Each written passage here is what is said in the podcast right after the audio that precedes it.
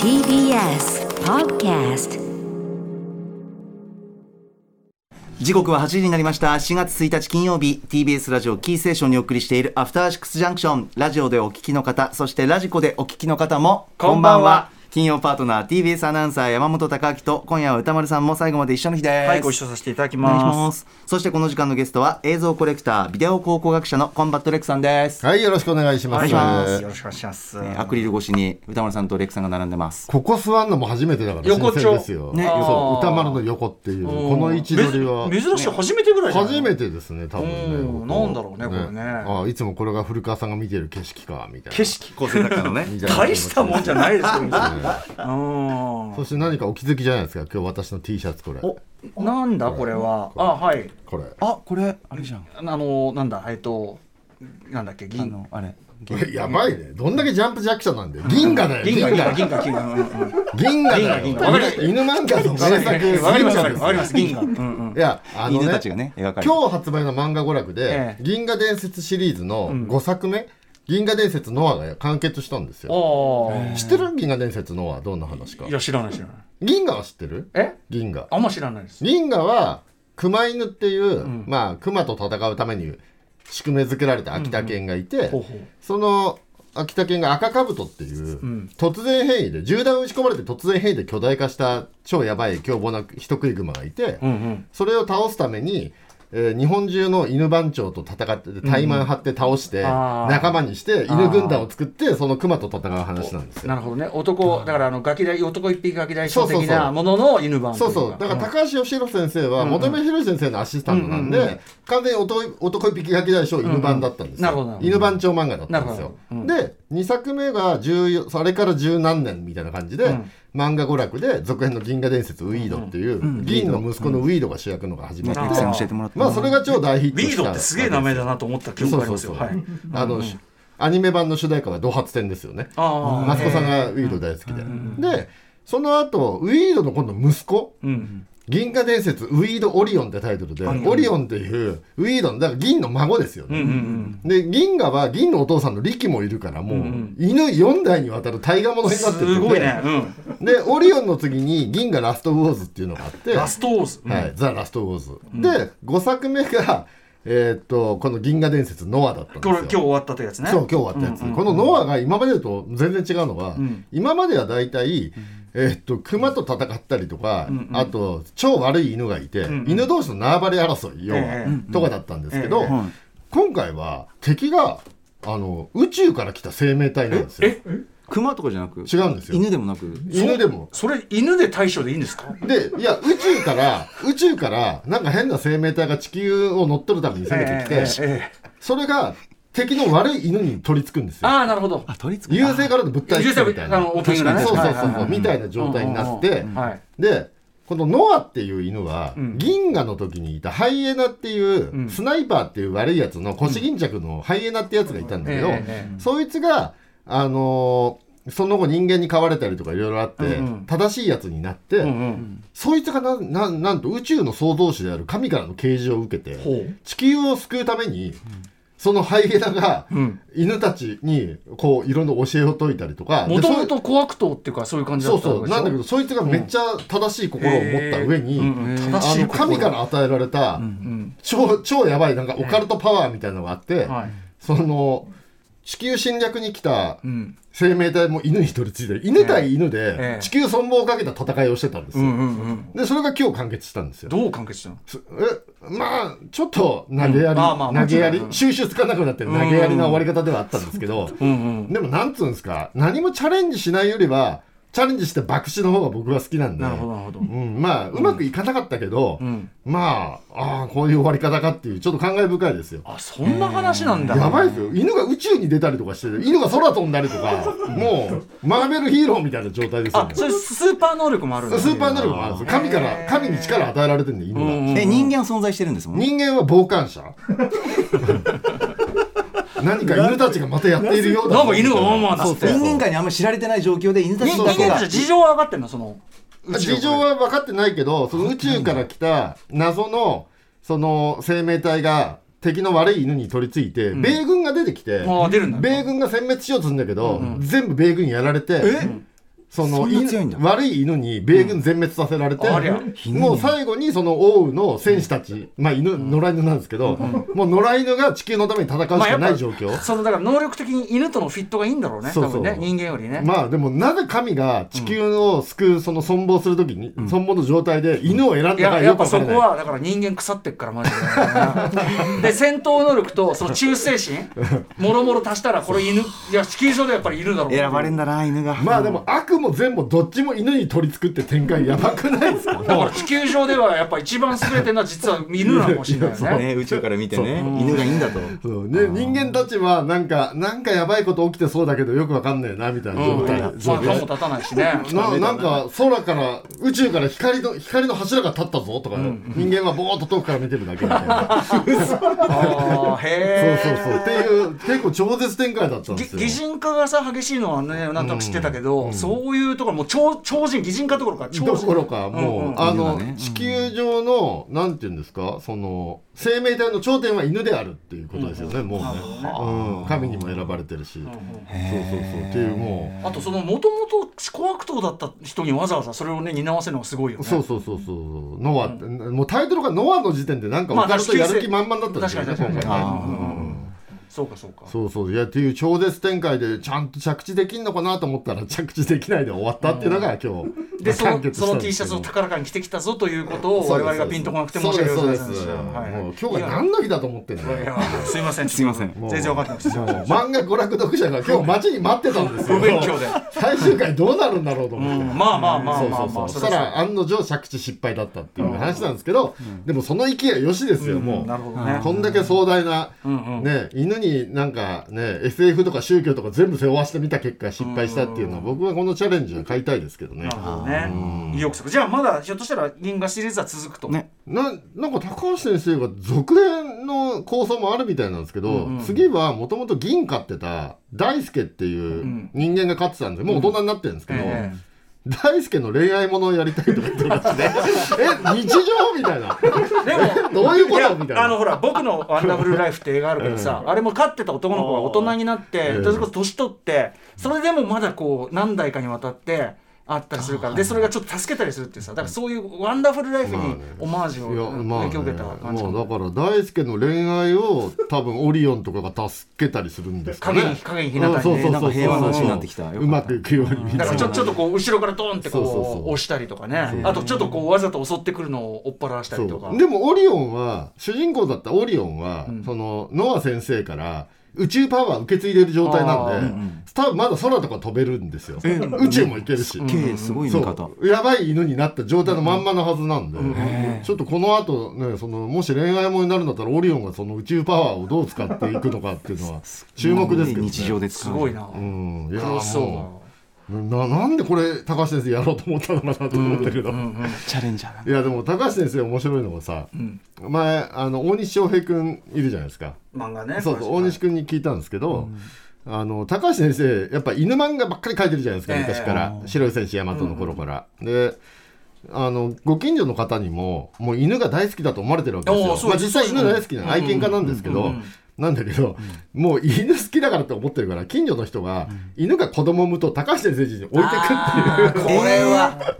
それはすげえ迷惑になってる高橋先生。じゃねえぞって話だよね。ダメダメ犬は好きだし2匹ぐらい飼ってるけどもういらねえよ。そこまで犬好きじゃねえよって言って僕も一回高橋先生とイベントやったことあるんですけうん。どすごい怒って。ましたねなるほどそこまで犬好きこれはだ犯罪ですよ今ね仕事で描いてんだよ犬はって言ってましたよ。あそこはそのちゃんとねそういう意識ね。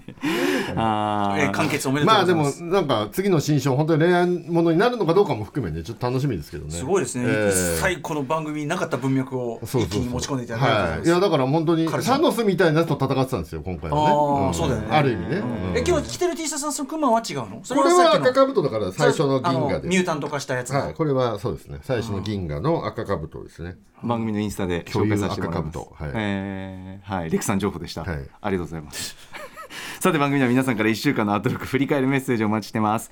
あの曜日の特集良かったよ。あのライブ最高だった。あの話何度も聞きました。など皆さんのハイライトもお知らせください。メールアドレスは宇多丸アットマーク tbs.co.jp 宇多丸アットマーク tbs.co.jp です。ではこの後1週間のアトロクプレイバックします。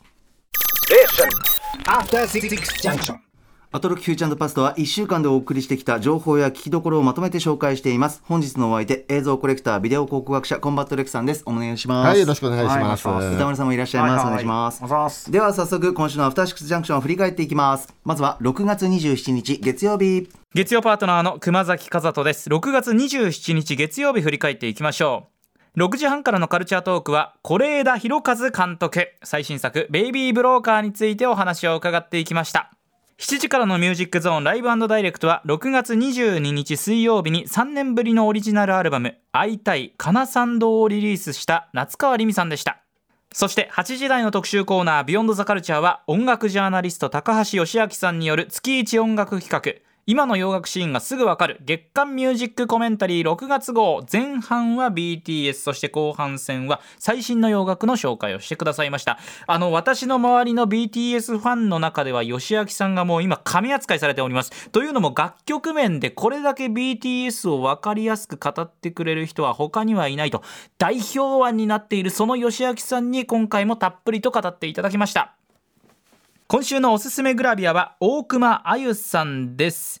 TikTok でフォロワー数46万人超えということで大人気の方です。現在発売されています。プレイボーイに掲載されています。ちなみに3月のプレイボーイに掲載されてデジタル写真集の売り上げがものすごいことになったということで今回2度目の掲載になっているんですがショートカットで魅力たっぷりの方ですのでぜひチェックしてみてください。大熊あゆさんです。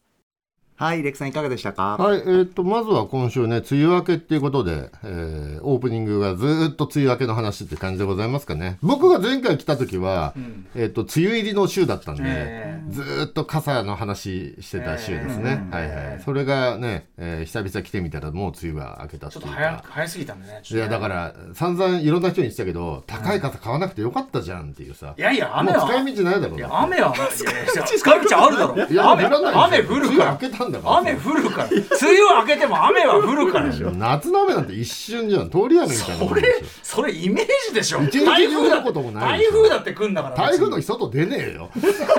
外出る台風の日。出なきゃいけない人もいるからだってだってでこ来ざるを得ないもんだって台風だってさ。うんまあね、まあでも傘さして歩かないよ台風の日は。危ないもん、まあね風があんま強いからね。そうそう大体壊れるし。いやだからその壊れない傘をにするか雨具雨具にする傘っていうか雨具。まあカッパだよね、ん。台風の日はどうしても出かけなきゃいけないならね。長具使いましたから僕だからそういう意味ではね。ああ、無駄になったね。無駄になってねえよ失笑失笑だよ雨降る。無駄になった雨ね降るから。梅雨に備えて買ってたのがもうもう開けちゃった。だって一番史上一番早いんでしょ？梅雨明けは。そうだね。でもまあまたあの今週も雨降りますから来週か。来週も。う降ってほしいんだ。降ってほしいでしょどう考えてもこれこまあせっかく買ったしな、いやそうそういうことじゃない。水がめが心配なの。ああそういうことじゃない。あでもねこれは多分ねただでさ今円安だしさ、ガソリン上がって輸送費も上がってるけど、雨降ってないから野菜上がるよね多分これね、今今年は作物結構僕心配ですよ。そうでしょ？そうでしょ？そういう話ですよ。もうもう僕その週23日は3日か週3日あの晩ご飯担当なんですよ、うん。だからその声優とかでさ、徐々にあ見るんだレック上がってく輸入肉とかが上がってきてるんだよ今。ああなるほど。そう。だから国産が下がってるわけだけど国産に並んできてるっていうかだいぶ近づいてきちゃってどっちも高いってことなんだけど。いやこれはちょっともう円安抑える気もなさそうだしさあんまり。うん。もともと円安目指してたしねアベノミクスとかはね。だからこのままほっとくんじゃない？でもね賃金が。冗談じゃねえよっていう。うんうんうん本当ですよね。ね賃金は別に上がってない。だって賃上げなんてそれ輸出企業は今できるかもしれないけど輸入に頼ってる企業なんかやりようよないよねこの円安じゃ。もう手回しも出ないね。そうそうそうそう。そうどうぞ生活だけ苦しくなっちゃってね。もうちょっとだからバランスのいいとこどっか探してくんないとね。うん。だからね一様に賃上げすればいいかっていうとできない企業がすごくあるから今は。もうちょっとだからちゃんと対策しないとダメですけどね。うんまあ何の話してたんだっけ？え？なあなわかんないですよ。オープニングああ天気の話。天気の話いっぱいしてたんで。あでもででも今日さ今日天元寺歩いてたんだけどさアスファルトの温度がさ多分もう60度ぐらいまでいってんのよ。多分。だから気温がアスファルトって大体670度まで上がるんですよ、はい。日差しが強い日は。でその温度見ると35度って書いてあるんだけど絶対嘘っていうかもちろんね。下からものすごい熱が上がってきてるから、あれ多分地表っていうかその人間が感じるぐらいの温度は40度超えてるんじゃないですかね全ね、然、体感温度というかねありますよね。これなんか利用した方がいいですよねやっぱね。ああうまくね。何かに使えないか。ななエネルギーがねその暑いとかさあああの日差しとか。ああ熱でね。でもまあ太陽光発電はね結構コストかかっちゃうしすぐ壊れるからじゃあ蓄電すらいいんですよ蓄電ねなんかうまいこと活かせればいいけどね、うん。思うんですけどね。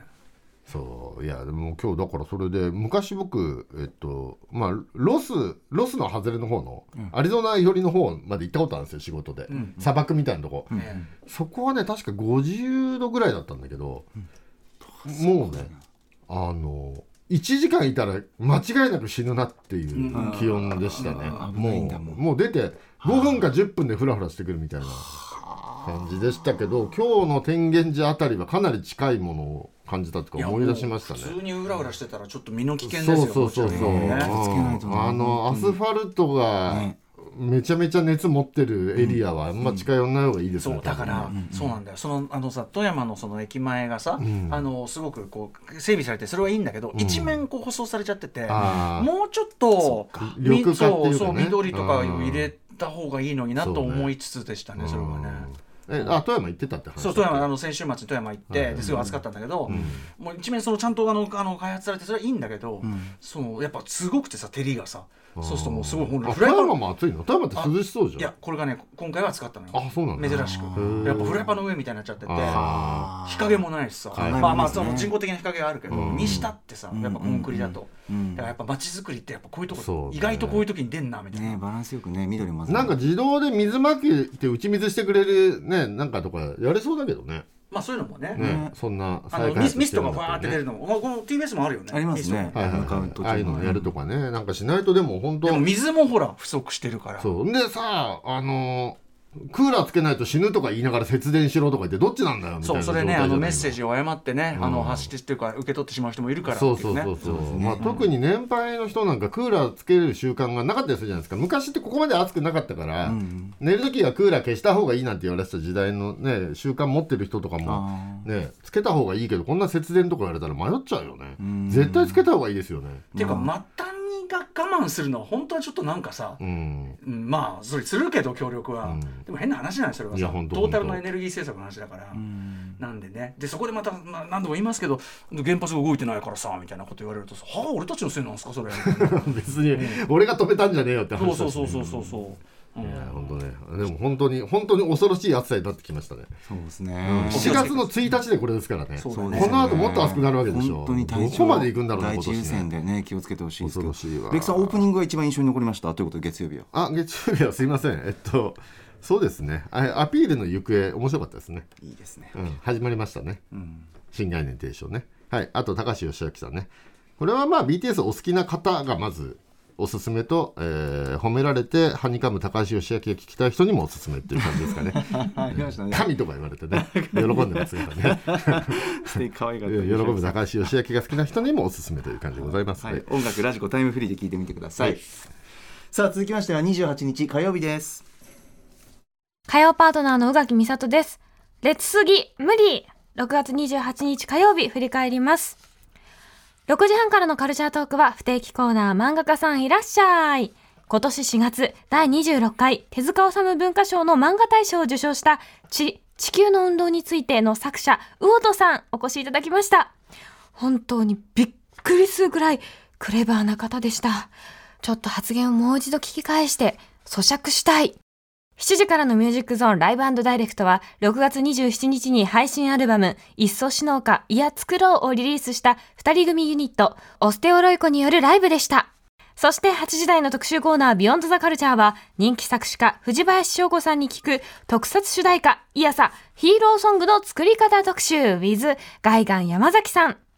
歌丸なくして語録また一つ増えちゃいました。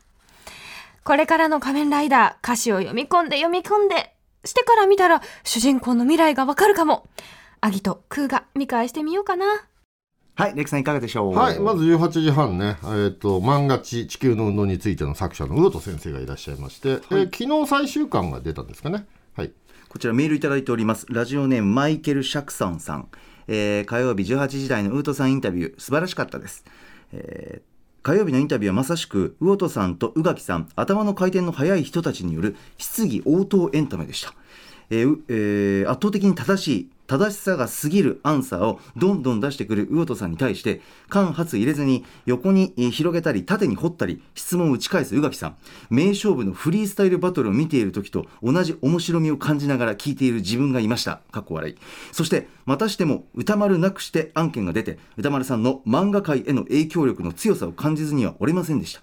最終巻については多くは語れませんがこのウクライナ情勢のただ中私たちが考えさせられること必須のパンチラインがたくさんたくさん出てくるので今年このタイミングで多くの人に読んでもらいたいですとおっしゃってます。はい、まあメールにもありましたけど宇垣さんがなかなかね素晴らしいお仕事をされていたという感じですね、あの的確な質問をポイポイと投げ込みとでもそれを魚戸先生が全部言語化しして打ち返すのが、あの自分の作っているものを感覚じゃなくて全部一回言語化できる方っていうのも珍しいなと思ってね聞いてましたけども。僕 100M も好きなんですけどね。あのこの前のね、はい。でまあチームも連載で読んでましたけどまあ素晴らしいですね。まあまあまあまあ今年の漫画界はねまあこの地の話一色に年末あってでまたなりそうな気がしますけどまあ去年の段階で結構下がれてましたけどね地はね。ね、でね漫画家は大体歌丸さんとかこの番組すごい気にしてると思いますよ的なことも言ってましたね。うんねまあね。ラジオをね聞きながら作業されてる方がそもそもまあ多いとは思いますけどね。はい。うん。いやいやねどうなんですかね。はいはい褒められるとやっぱみんなこうなる。高橋義明もこうなったし歌丸もこういう感じになるっていうね。いやまあとにかく魚戸さんの切れ味がすごくってもうびっくりしちゃったな。いやでもこんなになんか全部パンパンパンって言語化すぐにできるっていうのはね。だし言語化、うんそのなんていうかな言ってることの射程の深さうんとかその距離がすごすぎてこの人まだこんなキャキャリアの結構まだ初めの方っちゃ初めの方じゃない？そうですね。どうなっちゃうのこの人と思って、まさか地がねそのアイデア出すしろ編集する人出版する人のメタファーとか思ってもなかったから。うなったね。まあ言われててみれば確かにそうも見れるけどねそんなこと考えてたのっていう。ねちょっとびっくりですね。まあ、宇垣さんによるあのインタビューがなんかはい。今この段階でやっといて、あのねやっといたぜ俺たちみたいなあことにいずれなるもっともっとすごい人になっていくでしょうからちょっとね、はい。楽しみですねまあちょっとでもこのインタビュー自体は割と作品読んだ人前提インタビューみたいになってる節もあるのでまあぜひ見どこの方は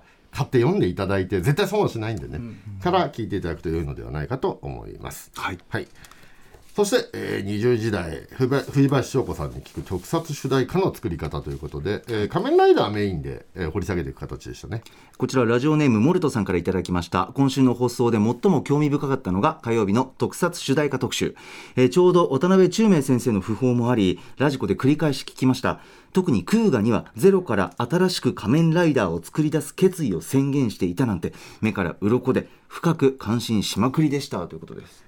はい、まあね、あの何回も高寺さんの話とかね出てきましたけど、高寺さんに関しては僕は複雑な思いがいろいろあるというかねやっぱり平成ライダーをビデオにしてしまったっていうところもねある方なのでまだ言ってんのかよ。言いますよ。言いますよ。まだ言ってんの言いますよ、まあ、なので私は割と電話を好きなのは、まあ、電話の前のカブトぐらいからちょっと変えようでカブトの時はまだ機材がうまく使えてなくてまだちょっとビデオっぽいなって感じが、まあ、電王からいやこのルックを変えるんだっていう運動が始まったんで、まあプラス電王あの主題歌だったんでトリプル A の。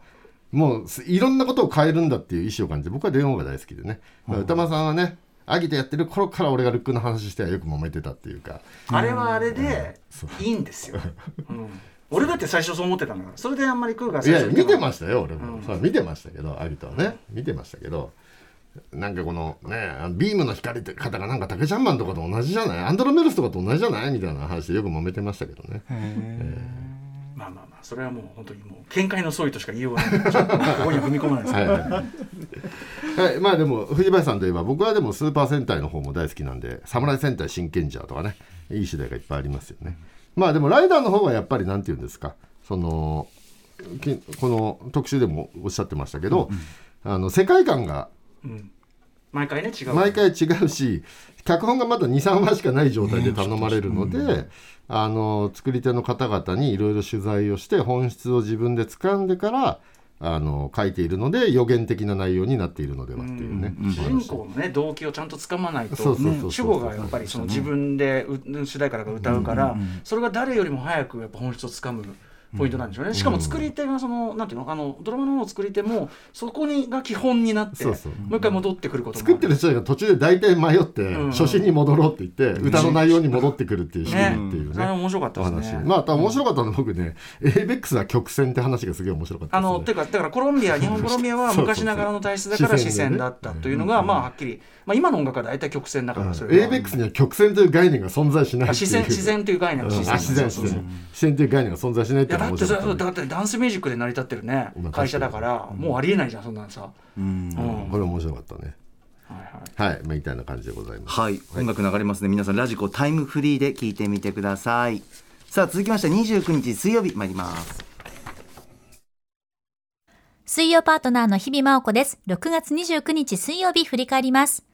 6時台のカルチャートークは編集者でライターの宇都宮秀幸さんにネットフリックスの大人気シリーズストレンジャーシングス未知の世界シーズン4の見どころをご紹介いただきました。まさに今日7月1日からボリューム2の配信開始です。楽しみそして7時からのミュージックゾーンライブダイレクトは放送当日にファーストアルバムキャッスルをリリースしたバンドディオス番組初登場でした。そして8時からの特集コーナービヨンドザカルチャーは映画などを通じて多くの人が聞いたことあるけどジャンル名は聞いたことないそんなシンフォニックジャズについて国際的に活躍中のジャズ作曲家ニューヨークにいらっしゃいます狭間美穂さんと音楽ライターの小室孝之さんに解説していただきました。ラプソディ・イン・ブルー、ウエストサイド・ストーリーなどなど映画音楽をはじめとした必ずどこかで聞いたことがあるはずのシンフォニックジャズなのに何も知らなかった。作曲家のほとんどがジャズもクラシックも学んだ方々でそれらを融合するからこそ音の種類が増えて、まあ、大きな絵の具のパレットのように色彩豊かな曲を表現できるということ。曲の成り立ちやその歴史を知って、また一つレベルアップした気がします。以上、水曜日でした。はいレクさんいかがでしたか？あすいません。火曜日ちょっと慌てて畳んじゃったんで押してるかなと思って畳んじゃったんで言い忘れたんですけど、ええ。あの藤林藤林翔子さんのとこで藤林翔子さんが一番影響を受けたのがライムスターっていうお話がねねありまして。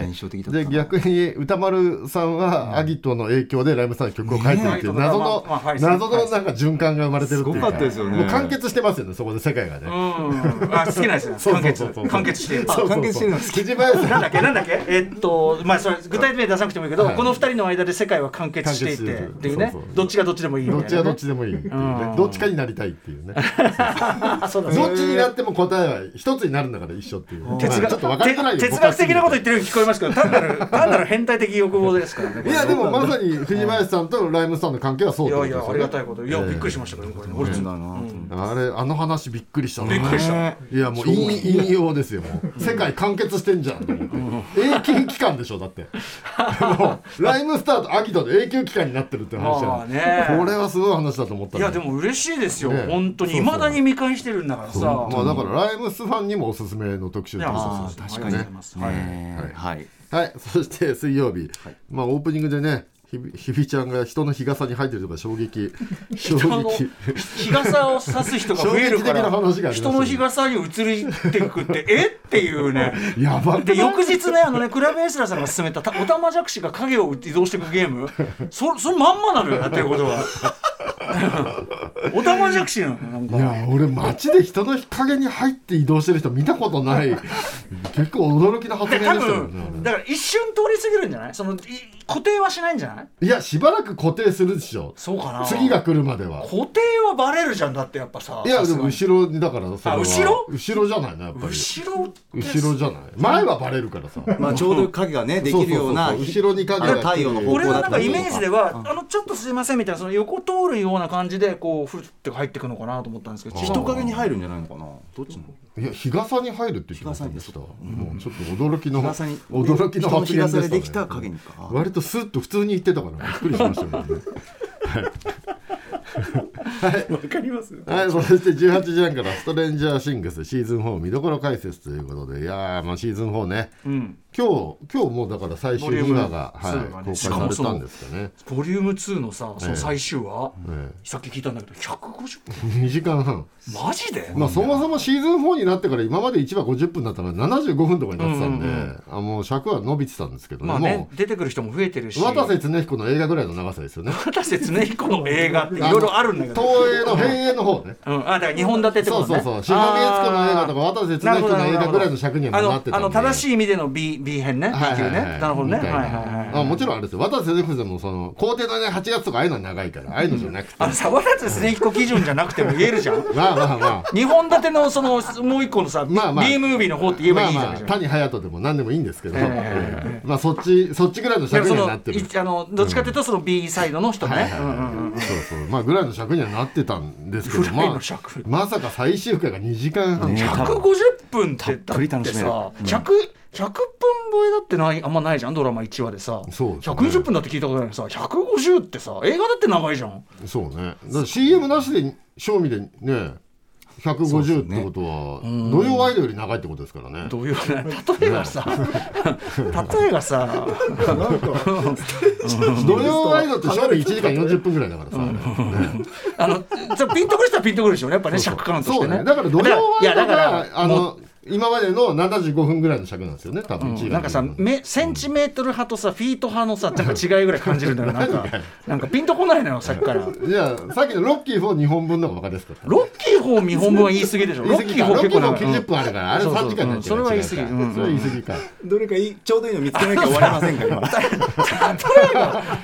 適切な例えを見つ見つけるために時間をかけるのはさやっぱりあんまり無駄だね。無駄だから。はい、であのいろいろご解説ね宇都宮さんにいただきましたけれども、はい。あのいろんな元ネタ解説とかもね、あったりしましたけども、あのアイソレーションタンクに結構入るじゃないですか、訓練シーンで。アルタードステーツネはいはい。タで元ネタがアルタードステーツなんておっしゃってましたけど、そのアルタードステーツの元ネタ元ネタになってるというかもともと本当にアイソレーションタンクの実験っていうのは、まあ、ジョン・シー・リリー博士あのアルタードステーツとかにもかかってるあのジョン・シー・リリー博士が、まあ、やっていた実験なんですよね。あの要は端的に言うと水の中に入って超リラックスして、でなんていうの？原初のその記憶なんていうの？日生命の記憶をたどっていく的な。そうそう。そしたら肉体が本当に変化しちゃうっていう映画なんだけどまあ、映画ね。でジョン・シー・リリー博士が1950年代60年代にやっていた実験っていうのは、えっと、幻覚剤の LSD を服用して服用した状態でアイソレーションタンクに入り、ん。全ての感覚を遮断するってで重力も感じない状態で水の中に入って、入ってるとあと宇宙と交信あ銀河伝説ノアみたいな話になってきたね。宇宙と交信して人間の意識が広がるんだみたいな。いろいろあるよ他の銀がつながるね、まあまあノア以外もね。そうそう。知覚をね拡張するみたいな実験をやっていて、はでそのジョン・シー・リリー博士は、まあ、あとイルカとの交流とか、まあいろんな実験をしてた人なんですけど、まあスピリチュアルなスピリチュアル。今でいうスピリチュアル。だから当時ニューエイジ思想の、はいはい。まあ、重要人物で、あのティモシー・リアリーとかと付き合いがあったりとかアレン・ギンズバーグと付き合いがあったりみたいな人なんですけれども、あのまあその人はあとコンピューターとね脳の比較や接続みたいなこともやったりとか。まあ今から見ると先進的な側面もいっぱいあったみたいな話なんですけど、あと劇中で何回か出てくる MK ウルトラ計画、MK ウルトラ作戦っていうのがあるんですけどあれは冷戦中にあの CIA 長官の、えーっとアレン・ダレスっていう人がいたんですけどその CIA 長官の命令で始まったマインドコントロール技術うん。それもやっぱり LSD を使った洗脳技術みたいな。人を洗脳したり自白させたりっていう実験でまあそれも似たような実験をやっていてえ当時幻覚剤を用いて人間の記憶をあの全部すり替えるみたいな実験も行われていたり。ね影なき狙撃者そうそうそうみたいなねことが行われていたっていうまあ時代の話で。でそれがなんで80年代舞台のうん。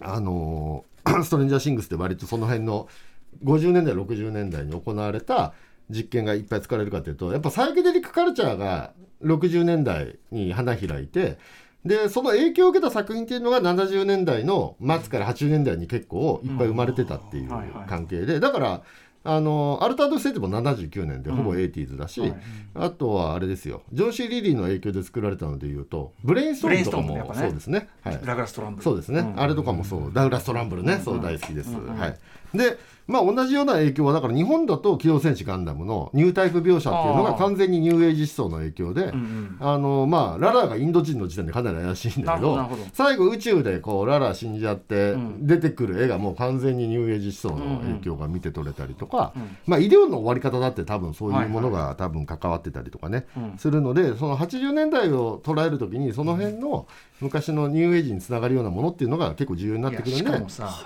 嫌な話すればそういう80年代の今度はオタク文化に入り込んだそれがさらにはい。例えばオウムとかにそうなんですよ。結実していくわけじゃそう。んだからカルト宗教が生まれ出したのも80年代なんですよ。そのニューエイジが間違った解釈で神秘思想みたいなものもね、やっぱあるんで、そっちに行っちゃったみたいなこともありますよね、うん。まあでもみたいなこともちゃんとだから80年代の好きなもの全部入れてるみたいな感じですよね、作り手がね。ね。まあそこが面白いですよね、まあおっしゃってましたけどね数字書いてあるのもアキラだしとかね、うんうんうんそうそうそう。いろんなものの影響があるっていうね。あとドーム思いっきりドームの絵があるって言ってましたね。そうですね、ん。はいはいはい。もういやでも本当に未見の方いたら結構楽しめるんでね、ぜひ見てほしいなと思いますけど。はい。まあでもシーズン4本当に予算がすごいなんかもうね別の作品みたいなことになってるねうん。そうシーズンごとに結構変わってたんですけど、まあ1と2は割と地続きでスケールアップって感じだったんですけど、3でいきなり明るい学園青春ものになって、あれ僕大好きだったんですけど、あのスティーブンとダスティンがバディになってね、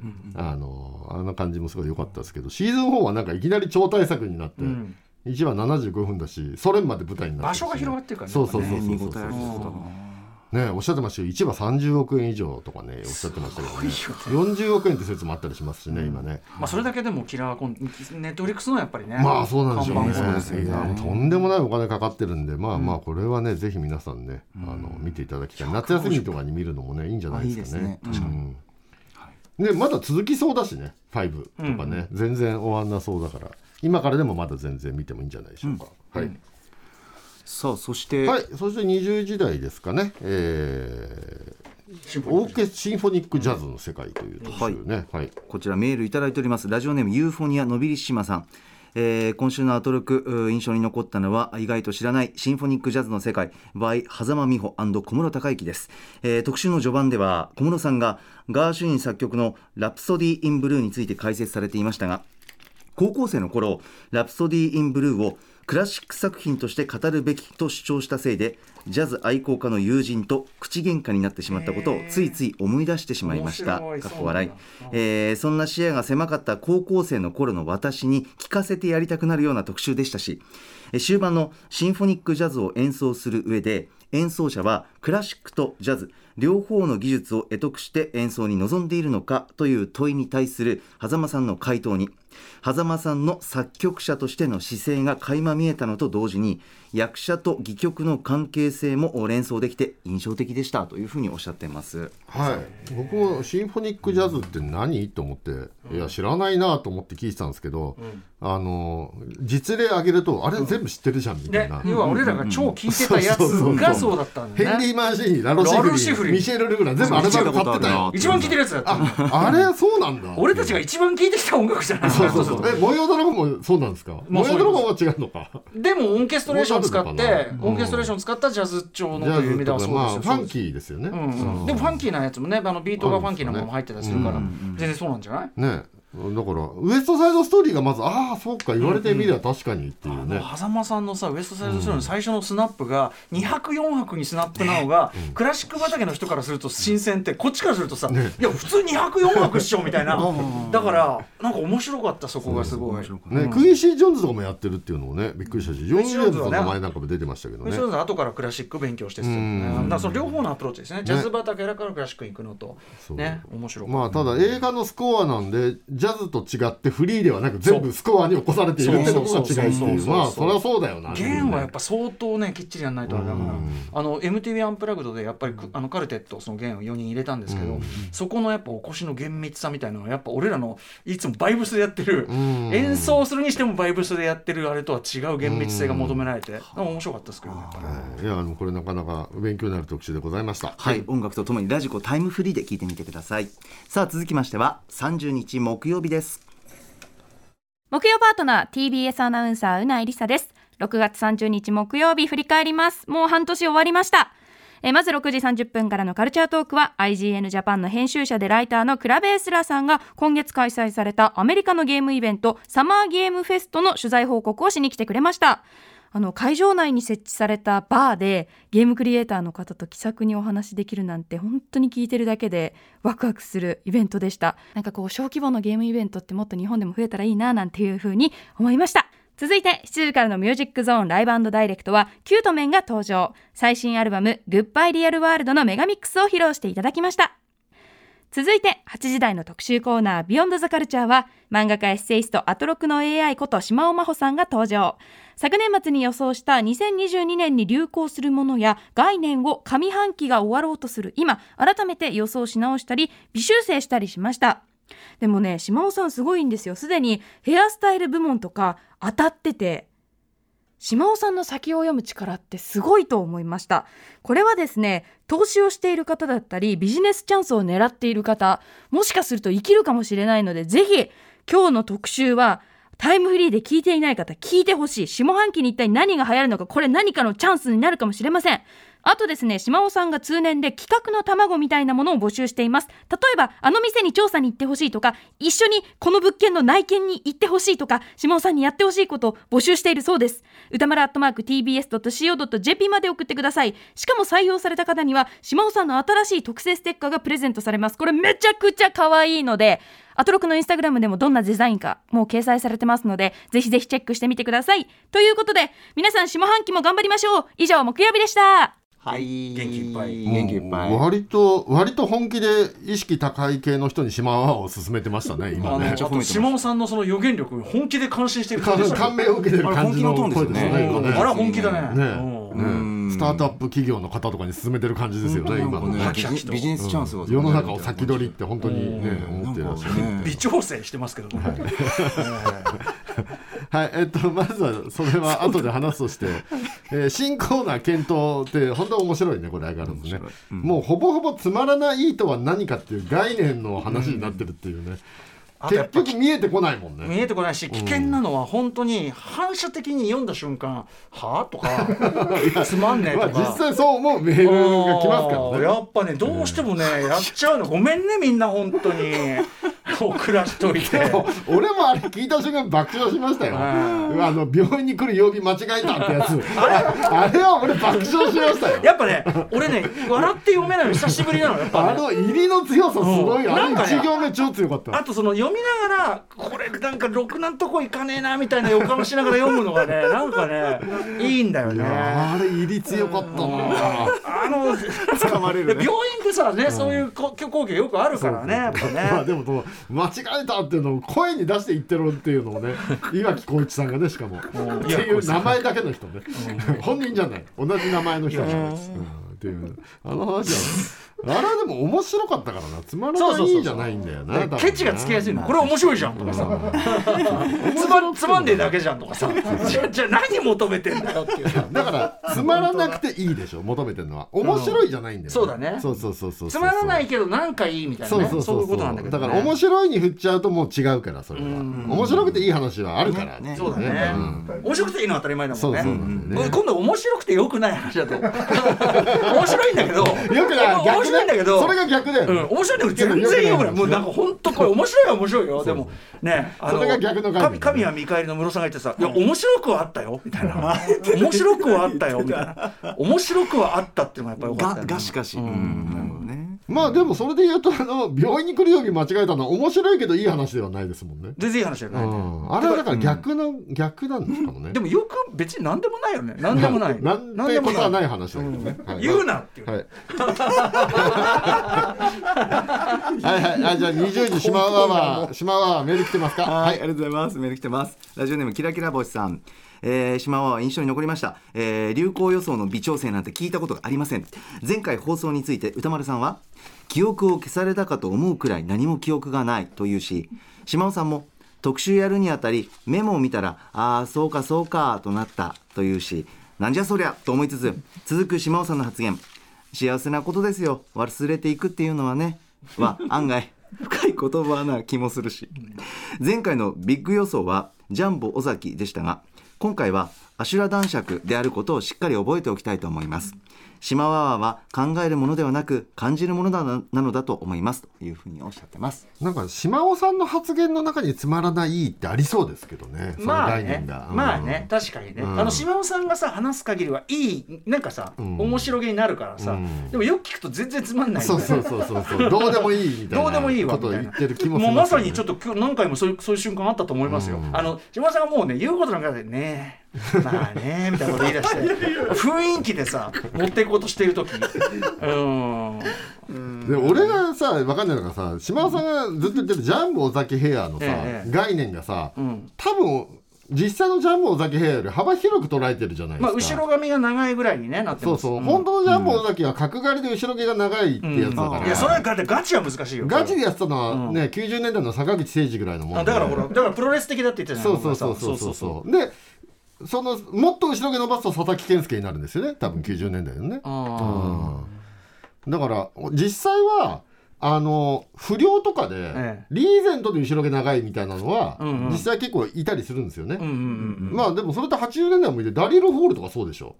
うんまあリーゼントで後ろ毛長いでしロックの人はね、うん。ただなんか今の人はもうちょっとほらこうなんかこうくるんと丸いやつの後ろが長いみたいなリマールとかもそうじゃないの？いやだからまあまあだから 80s リバイバルでもあるからまあまあいいんじゃない？だから 80s リバイバルっていう意味ではいやみんな長いよ。デュランデランってみんな長いよ。そうそう。島田さんが考えるジャンボ尾崎ヘアっていうのは、ニューロマも入ってんじゃないのって気がしま入っすけど。てるっていうかだから 80s でしょどっちも、うん。80s ね、ジャンボ尾崎ヘアは、えっと、もう80年代の末から90年代ですよ。だから世の中的にはかなりアウトだったっていうことですよね。辰吉陽一郎の息子がその髪型だったのは覚えてますけどね。ちなみにジャンボ尾崎はまああのですよね。だからもう事実上前半で流行ったって言い切ってましたからね。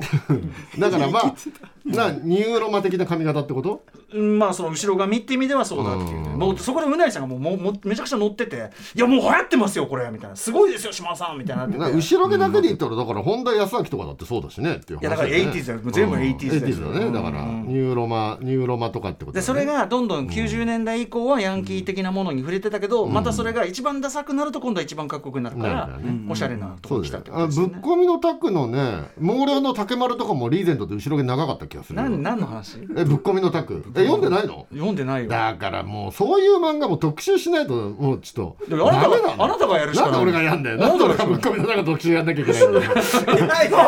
自分が自分がやんねえとダメだって言ったんだからさ。違うよ。あんたがやれよ。銀銀さんだって銀が総特集だったじゃな。違います。よ富山一休先生そういうのも歌丸におす。すめしてくださいってことです。よぶっ込みのタックとかも富山先生お願いしますって今お願いをしてるんですよそれ富山さんへのメッセージ。メッセージメッセージでもさっき。のさ銀河小特集になってたから。いや銀河の子だって俺が喋る富山先生が喋った方がみんな絶対読むんだよ俺が勧めだって誰も読まねえからレック主導特集なんかないのってあるじゃんだよねえ、ねんねえありますあります俺が勧めてもどうせ読まないからみんなやっぱ富山先生とかが勧めるとあ読んでみようかな。宇垣さんのが絶対俺が勧めても読まないけど富山先生が勧めたら絶対読むよ。それはそうかもね。そうそう。いやリスナーもそうだから。俺がやってもしょうがないんだってレクさんの話みんな楽しく聞いてるけどなんでまああと島田さんの特集後半はもうアシュラ男爵って言いたいだけみたいな。何回言うんだよアシュラ男爵みたいな。話になってでますもあの真ん中線はダメってことになりました。それはない。セーマだし、ね、アシュラ男爵ジェンダーフリーとかしてる。いや違うと思うよ。あれはえっとミケーネミケーネ帝国の夫婦のミイラを半分ずつ合体させたものだからドクターヘルがああなるほどなるほど。でそうジェンダーフリーとかじゃない、全然違う違う。むしろむしろジェンダーをはっきりしてるわけですね。してるしてるしてる、だからそれはちょっと違いますわ、でもああのうん。あなんかい結構やってる人いるらしいんだよ今ね、島尾さんもなんでアシャラ男爵知ってんだろうね。世代じゃないでしょだって。いやーどうなんだろう。世代で言ったら重心ライガー世代でしょ？長い方で言ったらね。え？重心長い方アニメで言えば。ライガー世代でしょ？島尾さんなんて。そろそろお時間やってまいりましたんで。島尾さんほらテレビ見なかったから。あそうテレビもないしリアルタイム関係なんでマジンガ知ってんの？いやだから文献じゃない文献。ああアシャラ男爵はよく知ってたね。ね、ご本人にね聞いてみたいところですが。さあということで以上ここまで今週1週間のアトロク振り返りました。この後は来週1週間の予定まとめてお知らせしますでは来週1週間のアフターシックスジャンクションの予定一気にお知らせします。まずは7月4日月曜日。6時半からのカルチャートーク。小物王の異名を取るフリーライターの納富靖国さんにおすすめのいろいろな傘を紹介してもらいます。いる。7時からは6月17日金曜日にデビューシングル「タクシードライバーブルース」をリリースしたフォークバンド酔いどれ天使登場8時からはスニーカーの一大ブランドナイキの歴史やその影響力などスニーカーショップスキットのオーナー鎌本勝重さんに解説してもらいます。5日火曜日6時半からはアイドルグループニュースのメンバーで作家の加藤茂明さん登場。7時からは発売延期となっていたセカンドアルバム「カラフルを5月11日にリリースした DJ プロデューサーのドゥさんとラッパージューベイさんが登場。8時からはこれまでの読書遍歴や読書に対するこだわりなどを尋ねるブックライフトーク。ゲストは TBS ラジオ東京ポッド許可局でもおなじみのサンキュー達夫さん。6日水曜日。6時半からはアトルクゆかりの方々も登場する単行本39歳の合宿免許ストーリーはてめえで作れの作者ゴメタンことお笑いトリオグランジの五名拓也さん登場。7時は8枚目のアルバム「ミリオンフィーリングス」をリリースするフロンティアバックヤード。8時からは飲酒系フリーライターパリッコさんが最近仕入れた日常にあるささやかな幸せを報告するベスト・オブ日常特集2022年夏編。